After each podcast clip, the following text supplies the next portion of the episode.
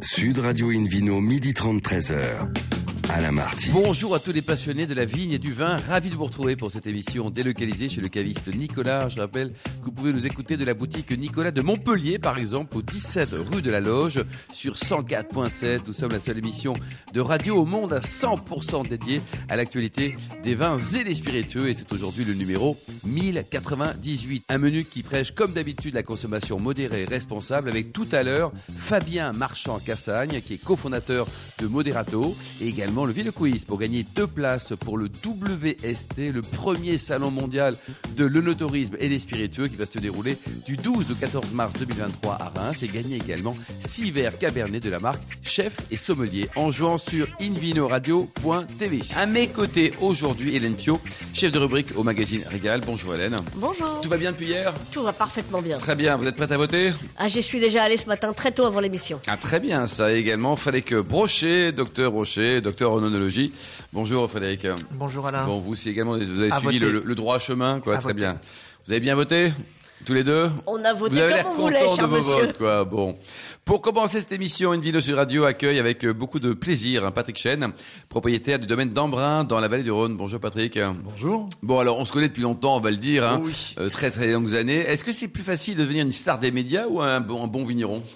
Un bon vignon, je pense. euh, enfin, Ah, c'est plus facile C'est non plus, plus difficile. Ah, pardon, plus pas difficile, compris. Non, non, ouais. c'est un peu tôt pour moi. Hein, j'ai fait le voyage ce matin. Euh, non, euh, je pense que c'est plus exigeant, même si, euh, en fait, parler dans un micro, commenter le Tour de France, euh, interviewer euh, le président de la République ou des ministres, ça paraît facile parce que c'est c'est naturel de parler. Mais c'est quand même plus facile. Même si c'est exigeant, que d'être vigneron. Enfin, vous le savez mieux que moi, vigneron, c'est beaucoup de métiers. C'est ça qui m'a peut-être pas surpris parce que je m'y attendais, mais c'est quand même une masse de travail incroyable parce qu'on peut pas se détacher de la terre, de la vinification, du marketing, de la commercialisation, de la promotion. Donc c'est vrai que c'est un gros. Et gros dans boulot. votre tête, dans votre cœur, qu'est-ce qui s'est passé en disant je change de vie À, Ça quel- faisait à quel 30 moment ans- Ça faisait 30 ans que je tournais autour. J'avais failli acheter deux fois dans le Bordelais. Et euh, en fait, ça a été une décision un peu. euh, Je vais vous la raconter. Je crois que c'est la première fois que je la raconte comme ça. On habitait Paris, maison en Normandie. Le Et 11 cette avec année-là, épouse. De la flotte avec Laurence, de la flotte tout le temps. Cette année-là, pas de peau. Il y a des années où c'est pas mal. Cette année, il a beaucoup plu. On se dit finalement, on va acheter une maison dans le sud. Et puis, en 2013, je suis invité pour regarder le Tour de France dans le Ventoux par un ami, Daniel Borovzak. Et on n'a pas vu un cul de coureur. On a bu des coups et on a visité Avec les modération, domaines. bien sûr. Voilà, évidemment. Et on a joué de la musique. Et le matin, je me lève assez tôt, je vais me balader, je vois toutes ces vignes, je goûte des choses bien, des choses moins bien, et je goûte quelque chose de très bien. Je me dis, tiens, on est capable de faire ça ici. Alors je vais aller me balader dans le limon du Ventoux. Puis j'ai mis ça dans un coin de ma tête. Arrive l'automne, euh, je suis à la maison, je vais sur Internet et je ne sais pas pourquoi, je tape domaine viticole Ventoux pour voir ce qui se passe. J'en trouve pas, mais je trouve une sublime maison du 18e avec 4 hectares de vignes autour. Je montre ça à Laurence, mon épouse. Je dis qu'est-ce qu'on fait dimanche On y va? Allez, on y va. On va visiter et on tombe totalement sous le charme. Les 4 hectares, la personne qui s'en occupait, qui faisait ça très bien, donnait à la coopérative et euh, voulait prendre sa retraite. Mais tout s'alignait. Les vendeurs avaient refusé de vendre deux fois des histoires rocambolesques. Ils nous prennent en amitié, ils nous font des tartes aux abricots, et vas-y, et on devient copains. Et au dernier moment, je me dis, mais il ne faut pas faire n'importe quoi. Parce qu'il fallait tout créer, il n'y avait pas de domaine. Donc j'ai visité 5-6 domaines autour à vendre.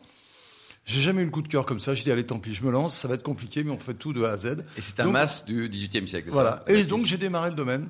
J'ai vinifié pendant deux ans avec l'aide de Jérôme Bressy, personnage qui m'a tout appris, qui m'a tout donné, donc Bourg-de-Motins à Rasto. Et ensuite, donc dans, un, dans une buanderie de 56 mètres carrés, vous imaginez le truc, il y avait quatre cuves tronconiques en bois de 12 et demi, il y avait sept inox, j'en mettais une derrière, le pressoir dehors, l'enfer. Enfin, l'enfer. Le quotidien d'Avignon. Le quotidien d'Avignon. Voilà. Donc, euh, j'ai fait ça pendant deux ans. Après, j'ai volé de mes propres ailes depuis le 2016, où j'avais construit un joli chai, pratique, en gravité. Et depuis 2016, j'assume, je fais mes vins, Oh je les vinifie. Je suis seul à travailler mes vins. Quand je dis seul, c'est seul. Quand ça marche, c'est grâce à vous. Quand c'est moins bien, c'est à cause de vous. Voilà, vous exactement. assumez, quoi. Et euh, j'ai un ouvrier agricole, évidemment, pour le travail, parce qu'on a 13 hectares aujourd'hui. Euh, après, je prends un peu de prestations de temps en temps, vendange, évidemment. Fin de taille, là, généralement, début avril, euh, je prends 5-6 gars pour finir les 2 hectares qui me manquent. Mais euh, voilà, je suis sur le tracteur, j'étais hier et avant-hier, j'y suis pas tout le temps. J'y suis quand j'ai envie d'y être. Oui, c'est ça, je ouais. suis pas non plus obligé à travailler la terre, mais j'adore ça. J'ai passé à la bineuse sur mes 13 hectares en trois jours, c'était un bonheur. Hélène, c'est- c'est, vous êtes euh, content d'accueillir Patrick aujourd'hui Ah, hein moi, je suis absolument ravie d'accueillir euh, Patrick Chen pour, pour plein de raisons. Euh, mais effectivement, cette, euh, c- c- cette expérience, euh, on vous sent d'abord très heureux. Ré- ré- Ça, déjà, ça, ça réjouit euh, tous vos fans. Euh, et, euh, et, et cette expérience, en fait, euh, il y, a- il y a une filiation avec votre famille quand même quelque part. Oui, euh, je me suis posé la question, je me suis dit, mais pourquoi le vin, pourquoi toutes ces choses? Et en fait, il se trouve que mon grand-père était volailler au Hall de Lyon et que j'ai bercé dans euh, Colette Sibillard, René Richard, les fromages, c'était... Donc les, grands 13 noms des Halles de Lyon. Voilà, hein. quand j'ai présenté le 13h sur France 2, le Cabache m'a dit, il faut bouger, il faut sortir le 13h. Première sortie, euh, le Syrah à Lyon, euh, à ma droite, Colette euh, Sibilla, à ma gauche, René Richard, au bistrot de Lyon. J'étais l'homme le plus heureux du monde. Quoi. Et puis, les- le cousin germain de mon beau-père, du père de Laurence dont on parlait, c'est la famille Hoth. Donc aussi, euh, il y a Des des gens très fréquentables. de- Et ça vous manque pas un peu l'agitation de la capitale, le bruit, les médias, la notoriété, tout ce qui bouge, tout ce qui est parfois un peu futile au regard de, de la vérité vraie du terroir, mais Ah, qui vous a quand même animé pendant longtemps Parce que vous êtes Alain, parce que vous êtes mon ami, je réponds franchement, ça me manque parfois. Euh, Laurence, les femmes ne réagissent pas pareil souvent. Laurence, elle est vauclusienne, a décidé, je la, je la tanne pour venir avec moi à Paris, je viens à peu près tous les dix jours. Euh, non, non, on est bien, voilà, on a une fille de 11 ans, donc on est vraiment, il y a le cheval, il y a tout. Mais moi, j'avoue que de temps en temps, euh, vous rendre visite petit à coup de Paris. stress, ça. Oui, je vais voir mes clients, je vais voir mon agent, je vais, euh, j'enregistre des émissions aussi de temps en temps Bien pour euh, Sport en France. J'ai une mission de conseil aussi. Voilà, j'ai deux trois petites choses qui font que moi je suis content de revenir. Mais trois jours par mois, quatre jours par mois, j'aime retrouver ça. Je monte sur mon scooter qui est toujours gare de Lyon et je me balade dans Paris. Pas le voler, attention, pas de blague. hein, non, c'est- non, là, ça eh. fait huit ans qu'il est là, il fait plus envie à personne. Hélène Euh, alors, dans, dans cette aventure folle de, de faire des vins du Ventoux, vous avez été suivi par Guy Savoie. Oui, alors ça c'est une histoire euh, formidable. Guy est un de mes amis. Euh, je vais dîner chez lui avec Laurence. Il était encore rue Troyon. On se met dans le petit salon à gauche. Il vient s'asseoir avec nous. Et puis euh, on se donne des nouvelles. Je lui dis tiens, je monte en domaine viticole. Et là il bondit. Il me dit mais tu vas pas emmener dans cette affaire? Je lui dis Guy, moi je me vois bien t'appeler, dire tiens, tu veux mettre un peu d'argent dans un domaine? D'abord j'aurais libéré quoi 10-15% maxi. Je veux être quand même chez moi. Et puis il appelle son sommelier et il dit raconte-lui. Alors, je raconte au sommelier. et je travaille avec Jérôme Bressy, et je fais ça, et je vais faire ça, biodynamie, machin. Le gars, il dit, c'est formidable, puis Jérôme Bressy, c'est un gars formidable. Et Guy, il me dit, Bressy, pour euh, déjà la qualité, pour te former, et toi, pour mettre euh, le papier autour, il me dit, moi, je veux être dans l'aventure. Et j'ai rouvert le capital, et Guy a pris 5% de notre domaine. C'est énorme, c'est bien. Et, et il veut être là, il est là, et il, il est adore un peu nos vins. actif, il vient au vendange de temps en temps, il vous Alors il vient nous rendre visite de temps en temps, mais surtout il s'est dit un truc. Alors je sais pas si je peux le répéter, mais il m'a dit écoute, moi dans mes maisons, je prends des Bourgognes, des Bordeaux, je paye ça 50, 70 balles, personne ne dit jamais rien. Et ben maintenant j'ai tout viré. Il m'a commandé 900 quilles et il a mis du vin du domaine d'Embrun dans toutes ses maisons. Très bien. Et il me dit au moins. Je raconte une histoire, les gens découvrent, ils sont contents, on boit ton blanc, on boit ton rouge, et il se passe quelque chose. Et je donne du bonheur parce que c'est gourmand, parce que j'espère c'est équilibré et joli. Donc il me dit voilà, comme quoi avec une bouteille à 25 balles, On tu- peut se tu régaler. vas- voilà, tu peux te Et régaler. raconter les Le réchauffement climatique, ça c'est moins drôle quand même. hein. Les, les- les vins qui commencent à monter de plus en plus en degrés, dans l'esprit du consommateur, il y a, il y a des limites à pas dépasser psychologiquement. Alors, euh, moi, j'ai découvert une chose, j'ai quelques convictions, hein, ça fait quand même 8 ans que je suis là-bas. Une des premières convictions que j'ai depuis 5-6 ans, c'est que le soleil n'est pas un ami, un ami, le soleil est un ennemi. Je laisse le système foliaire total, j'enlève plus jamais une feuille. Je vois mes petits copains qui le font encore de temps en temps, c'est des traditions. Je ne touche rien. Je ramasse mes syrahs, par exemple, très tôt. Mes copains, tu ramasses déjà tes syrahs? Oui, je ramasse mes syrahs sur la fraîcheur. Parce que c'est vrai qu'avec le réchauffement en plus, la syrah, lorsqu'elle mûrit, même pas en surmaturité, dans nos régions du Sud, je parle pas évidemment de mes copains de Rhône-Nord, mais dans nos régions du Sud, la syrah, elle confiture. Et c'est des vins que je déteste. Donc il faut faire le vin qu'on aime. Et moi, je ramasse le syrah sur la fraîcheur et je laisse partir mes grenaches à 15 degrés. Docteur Frédéric, vous en pensez quoi? Est-ce que c'est la, c'est la bonne méthode pour Patrick Oui, oui, pour éviter la- le côté confituré dont il parle à, à juste titre? Absolument, la, la Syrah conserve euh, quand elle est quand elle est en, en- en limite de maturité ou quand elle est euh, pas extrêmement mûre, elle garde des arômes poivrés extrêmement Exactement. intéressants et qui font d'ailleurs son identité. Et, et sinon, quand on la laisse euh, sécher au soleil, eh bien, elle perd un peu son identité, Elle devient sexy, une hein. forme de confiture. Alors qui peut avoir des côtés intéressants, hein, parce qu'on retrouve des côtés de mûr, compoté, choses comme ça, qui sont qui sont très intéressantes. Mais dans les, dans les climats qui sont les vôtres, pour affirmer l'identité de la Syrah, je pense que c'est effectivement le bon choix. Hélène Bah, surtout qu'on est euh, sur, sur les, le- le- les versants sud-ouest du Mont Ventoux. Euh, donc, euh, effectivement, énormément de soleil. Le Mistral qui vient sécher tout ça, qui souvent est un ami quand il y a de l'humidité, mais comme il n'y en a pas beaucoup, ça peut au contraire sécher des raisins qui sont déjà raccordés par le soleil si- si- s'il y a euh, pas, beaucoup. pas beaucoup de feuilles. Et je pense que c'est effectivement un choix assez sage. Et mes vins ont maintenant une signature, entre guillemets, et je l'assume, parce que c'est vrai que maintenant, même au nez, on dit, tiens, c'est d'Embrun. Je pense que ça vient de là. Cuve tronconique aussi, qui fait quand même, je pense qu'on n'est pas nombreux à vinifier ainsi Alors c'est quoi une cuve tronconique, là, Frédéric Brochet, docteur Alors, il faut comprendre que la forme de la cuve a de l'importance au même titre que sa taille en réalité ou que son, sa nature. C'est-à-dire, on a des cuves en bois, en inox, en béton, mais la forme de cette même cuve peut être différente. Donc on, a, fu- on a fait euh, traditionnellement euh, des cuves euh, qui pouvaient être euh, pour le béton ou des, des jarres euh, qui elles-mêmes ont une forme de cruche, on va dire. Euh, mais euh, pour le béton, c'est plutôt des, des cubes. Euh, on fait aussi maintenant des, for- des, des cuves en forme d'œuf. Mais la, la forme traditionnelle de la cuve en bois était en fait une forme tronconique, c'est-à-dire une forme d'un cône euh, qui est euh, écrété donc euh, avec une. Et donc on, on- Patrick. on peut, on peut f- donc retrouver cette forme avec les différents matériaux. Donc en l'occurrence, vous c'est du Du bois. du bois. Du bois, Alors, cuve tronconique en bois pour la fermentation alcoolique. C'est-à-dire que moi, dès la vendange, je mets le grain, j'égrappe à 95%, à part quelques carignans parfois. Euh, donc, tout de suite, euh, tronconique pour la macération, pour la fermentation alcoolique. 15-18 jours, donc on dépense une blinde, on fait un investissement de 8 cuves tronconiques pour s'en servir euh, 18 jours par an. Mais je Ça pense coûte cher le vin quand même, Patrick. hein. C'est une des leçons aussi aux auditeurs qui nous écoutent et qui rêveraient de- d'embrasser ce, ce beau Oui, il y a beaucoup d'investissements à faire.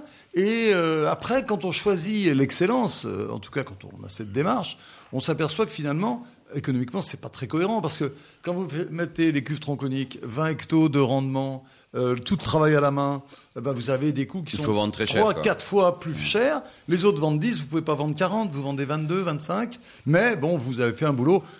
Mais j'ai quand même du respect pour ceux qui travaillent autrement. Je voudrais Bien bien, sûr. le dire, parce que moi je donne des leçons à personne. D'abord parce que moi je ne pas mes enfants avec. voilà. C'est pas une danseuse, j'équilibre mes comptes. Mais si j'ai une mauvaise récolte un jour parce que j'ai pas euh, tapé avec du Ouais. chimique, ce que je fais pas, eh ben pour moi ce sera pas une grosse incidence. Celui qui nourrit sa famille en donnant à la coopérative, c'est pas pareil. Et pour terminer, donc le- la gamme, donc il y a que des rouges et les gammes de prix, ça non, va il y a des combien blancs aussi. Blanc et rouge Vous avez des blancs aussi. J'ai des blancs, bien sûr. J'ai un blanc. Malheureusement, j'en ai pas assez. Mon blanc n'est pas dans l'appellation parce que j'ai Voilà, la est- chance d'avoir un hectare 2 de chardonnay à 500 mètres d'altitude dans le Ventoux. C'est magnifique, d'une fraîcheur incroyable, avec grenache blanc et vionnier. De l'autre côté, j'ai les rouges. La gamme, c'est 15 euros. C'est une cuvée découverte que j'ai créée lors de la, du passage du Tour, que j'ai appelé l'échappée euh, de Dambrun ou l'échappée de Patrick Chen. Et ensuite, c'est 22, 32, 35, euh, selon les, les cuvées. Merci beaucoup. Le site internet, c'est domaine. Domaine d'Embrun.com, Comment ça s'écrit d'Embrun, Patrick D-A-M-B-R-U-N. Merci beaucoup, Patrick Chen. Faites pas Bon point vent. .fr, j'ai été hacké, ils vendent des toys. Bon, très bien. Tout de suite, à Bordeaux Invino Sud Radio pour parler du, du meilleur du Languedoc. Ça sera avec le domaine Pujol. À tout de suite. Sud Radio Invino, midi 30, 13h. Alain Marty. Retour chez le caviste Nicolas. Nous sommes au 17 rue de la Loge à Montpellier pour cette émission délocalisée. D'ailleurs, vous qui êtes toujours plus nombreux à nous écouter chaque week-end, n'hésitez pas à nous retrouver sur le compte Instagram Invino Sud Radio pour toujours plus d'actualités. À mes côtés, toujours Christelle Taré et Philippe Forbach avec un nouvel invité, Fabien Marchand-Cassagne, fondateur de Moderato. Bonjour Fabien. Bonjour. Alors racontez-nous un mot votre parcours avant d'arriver sur Moderato. Vous avez fait quoi? Alors, avant d'arriver sur Moderato, j'ai surtout travaillé dans les boissons, mais non alcoolisées, puisque j'ai aidé euh, une marque de jus à se développer en France qui s'appelle Innocent, des jus de fruits frais et des smoothies. D'accord. Été essentiellement mon parcours et, des por- et puis un, un parcours en, en société de grande consommation essentiellement. Et après, vous êtes devenu entrepreneur. Et après, je suis devenu. Oh là, euh, mais pourquoi devenir entrepreneur? Parce que c'est sympa d'être salarié. Au pire, on se fait virer, on va au prud'homme, une autre Ouais. professionnelle. Enfin, pourquoi prendre des risques? Racontez-nous, Fabien. C'est vrai que je me pose la question parfois. Ouais, ouais, ouais.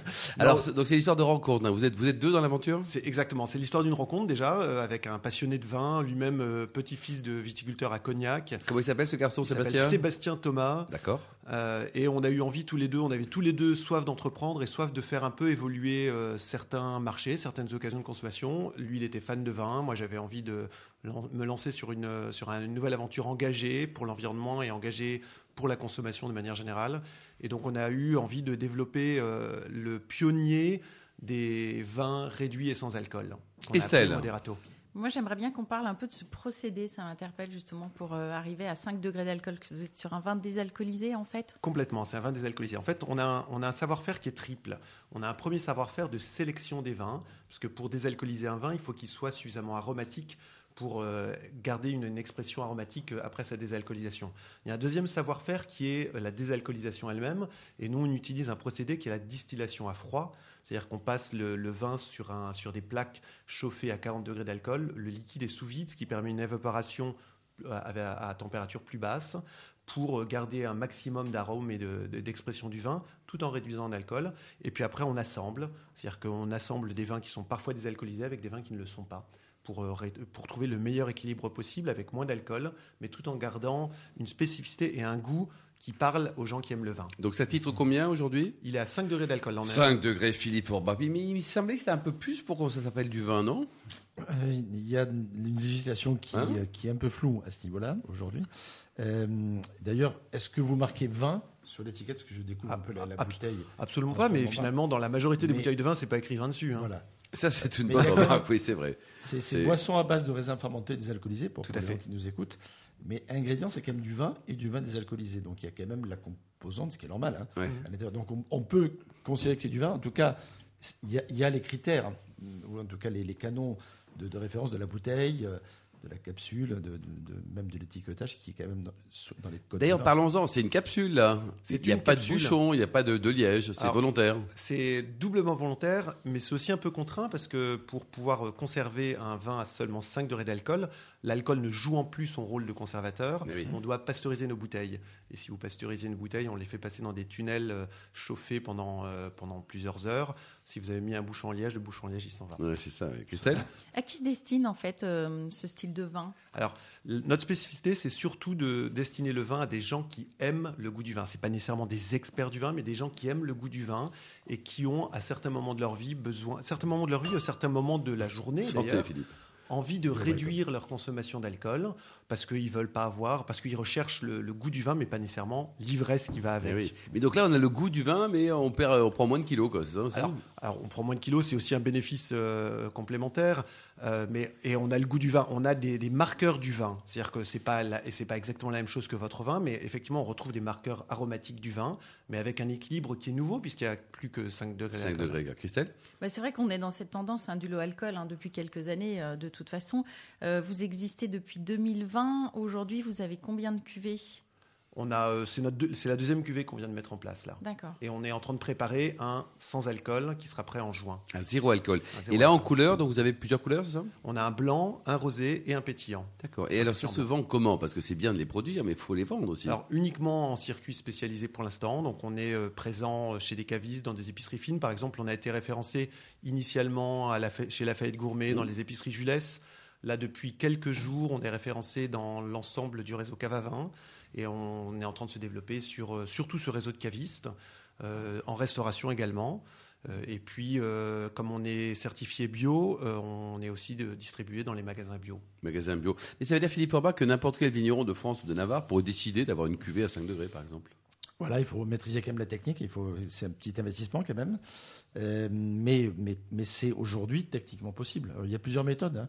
Je pense que l'osmose inverse, par exemple, est une méthode aussi euh, qui, qui, est très répandue. fonctionne et qui, est- qui est assez répandue. Parce qu'il ne faut pas oublier que, indépendamment de votre démarche, euh, vous, avec Moderato, euh, la question se pose de, de la désalcoolisation partielle dans certaines régions.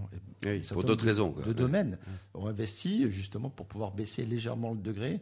On peut le modifier à la marge, mais, mais quand même, on peut le modifier techniquement parlant pour pouvoir faire en sorte de mettre sur le marché des vins un peu moins alcoolisés que ce qui sortent aujourd'hui. Christelle, vous, en tant que caviste à à Neuilly, hein, quelle adresse votre, votre cave à Neuilly? 37 rue de Chézy. à 37 Neuilly. rue de Chézy, Ouais. dans des beaux quartiers, même s'il y a un petit peu de bruit en ce moment. Euh, vous savez une demande du consommateur là, qui, qui se dit Oui, euh, euh, sur le- J'en ai marre, Ouais. suce au 14,5, au 16 degrés, alors- au 12, alors, on a au une 3000 ten- degrés La tendance du, du sans-alcool euh, qui est essentiellement pour les femmes enceintes, en fait, voilà, ou pour les personnes qui ne boivent plus d'alcool. Et après, c'est vrai qu'aujourd'hui, il y a même les eaux, seltzer, etc., qui sortent, euh, où on voit une vraie demande de la part de nos clients pour consommer avec beaucoup moins d'alcool à 5 degrés. Ouais, donc il y a une vraie demande, quoi. oui, avec le côté rafraîchissant. Alors là, il y a 5 degrés, mais on- il, y a- il y a- il existe aussi sur le marché des, des produits à 0 degré. J'arrive de, de Dubaï, là, il y, a, il y a quelques jours, il y avait l'exposition universelle à Dubaï. On Oui. se doute bien qu'à Dubaï, euh, dans, dans, dans les- Officiellement, officiellement en tout cas. dans voilà. les boutiques et même dans le pavillon de la France, dans la boutique du rez-de-chaussée, pas, pas dans les étages parce que c'était la restauration, là il y avait une carte plus classique, mais au rez-de-chaussée on consomme en achat direct, Du zéro. c'était Zéro degré, zéro.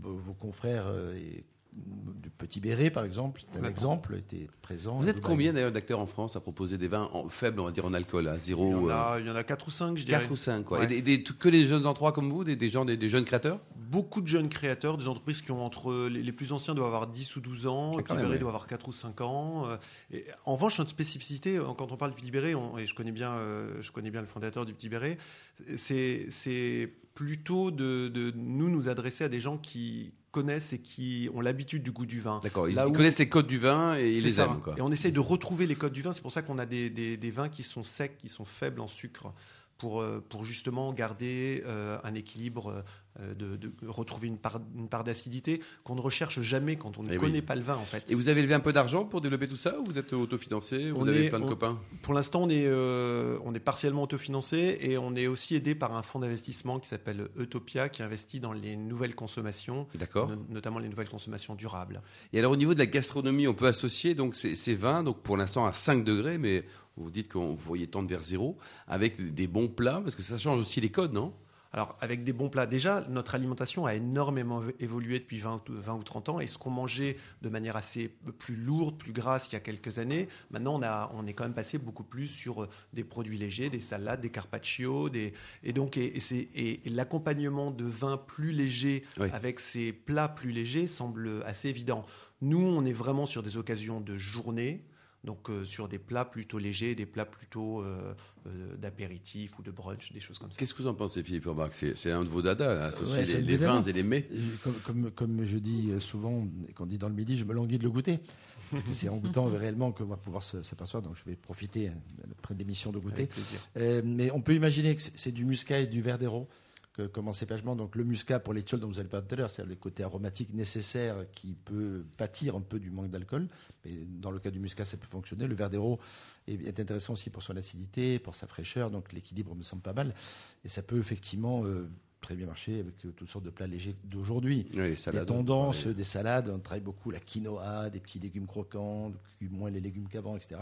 Je pense que ce vin est dans, dans la tendance. Donc on est dans la tendance. Alors combien ça coûte la tendance euh, Dites-nous, Fabien? Ça coûte euh, 9,90€ en tranquille. et Oh, ça 11,90 sent le prix marketing, ça. Le Alors, 9,90. 10 à 12, euh, vous avez fait vos calculs. je vous la le rendis à calculette, 10 et à hein. 12. Ouais, ouais. Ça, c'est le prix grand public en boutique, c'est ça? C'est le prix grand public, Grand en- public. Et, et sur notre site e-commerce également. Ah, vous vendez aussi euh, Ouais. Et comment ça marche le- la vente en direct? Alors ça marche très très bien et Ouais. on a, euh, on est, c'est ce qui d'ailleurs nous a donné beaucoup de confiance à continuer.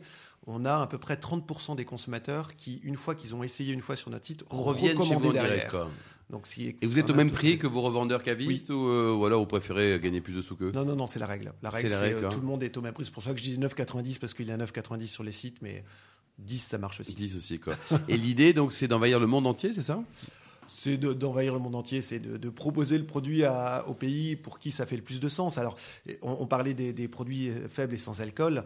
Euh, on est, euh, la catégorie du vin est quand même euh, a- un peu en retard par rapport à la catégorie du bière sur, ce, sur cette, euh, sur cette tendance-là. La bière sans alcool, dans certains marchés, elle atteint 20% du marché. Ouais, C'est énorme. Donc évidemment, ces marchés-là, ils vont être prioritaires pour nous en développement. C'est l'Europe de l'Ouest, c'est les États-Unis, le Canada, et c'est certains pays asiatiques aussi, comme la Corée ou Singapour, qui sont très intéressés aussi. Christelle? Et vous avez été élu euh, d'ailleurs dans les saveurs de l'année, c'est ça? Alors, on a Donc ça a été- dû vous aider On, a été, euh, on, est, on est dans la sélection des 20 saveurs de l'année. On en vient aussi de- d'obtenir une médaille d'argent avec ce produit euh, à- à- au concours international de Lyon. Donc on, on est, on a aussi une reconnaissance. euh, Ce produit, dites-le quand même, c'est quoi? Parce que euh, c'est c'est la radio. le- hein. le- le- pardon, c'est le, donc la version blanc de, de Moderato qui est donc un mélange de verdero et de muscat. Très bien. Christelle? Bah, À tester. Et donc là, ces récompenses, ça fait vendre ça C'est-à-dire que le fait d'avoir eu un label à Lyon Ou alors c'est c'est plutôt le concept qui est original qu'on a envie d'essayer? C'est c'est tout nouveau et de toute façon, ce qui fait vendre en alimentaire de manière générale, c'est le goût. Donc euh, c'est facile, de- c'est dire, c'est relativement facile de faire essayer aux gens. Euh, le, le- le juge de paix, c'est quand les gens réachètent. Et les sommeliers, qu'est-ce qu'ils en pensent? On va pas demander à Philippe parce qu'il va être jugé parti, mais est-ce qu'un sommelier se dit, oh là, sacrilège, 5 degrés, 0 degré? Partez, monsieur C'est marrant parce que je fais l'interview aujourd'hui et aujourd'hui il y a moins de sacrilèges. Il y a un an, il y avait beaucoup de sacrilèges. Oui. Et je trouve que la, la Bah, situation. C'est grâce au nouveau président de la sommellerie française que ça évolue tout ça. Certainement. Certainement, mais, euh, mais, mais aussi parce que je pense qu'on se rend compte qu'il est possible de faire des produits de qualité. On prétend pas être un vin et on prétend pas remplacer le travail des vignerons. Merci beaucoup, bon vent. Donc Fabien Marchand-Cassagne. Le site internet, c'est quoi alors? C'est www point Vous avez W, vous Ouais, bah, Il y a 5, c'est 5 degrés, 5 Ouais, W, voilà. 3W le-du-6 moderato.com. Merci beaucoup. Merci également à vous, Christelle Taré, Patrick Chen, Philippe Forbrac, Hélène Pio, Frédéric Brochet et les millions d'amateurs de vin qui nous écoutent euh, chaque week-end. On le souhaite avec beaucoup de, de passion. Un clin d'œil à Justine qui a préparé cette émission ainsi qu'à Sébastien pour la partie technique. Fin de ce numéro de Invino Sud Radio. Pour en savoir plus, rendez-vous sur le site hein, sudradio.fr, invinoradio.tv, la page Facebook ou notre compte Instagram Invino Sud Radio. On se retrouve samedi prochain. Ça sera à 13h30 précise hein, pour un nouveau numéro délocalisé chez Nicolas Le Caviste, fondé en 1822. Nous recevons Édouard Damido, qui est le fondateur de Vinésime en Bourgogne, et également Guillaume de Serval, sommelier auteur de plusieurs livres. D'ici là, excellent week-end. Restez fidèles à Sud Radio. Encouragez tous les vignerons français, surtout respectez la plus grande démodération.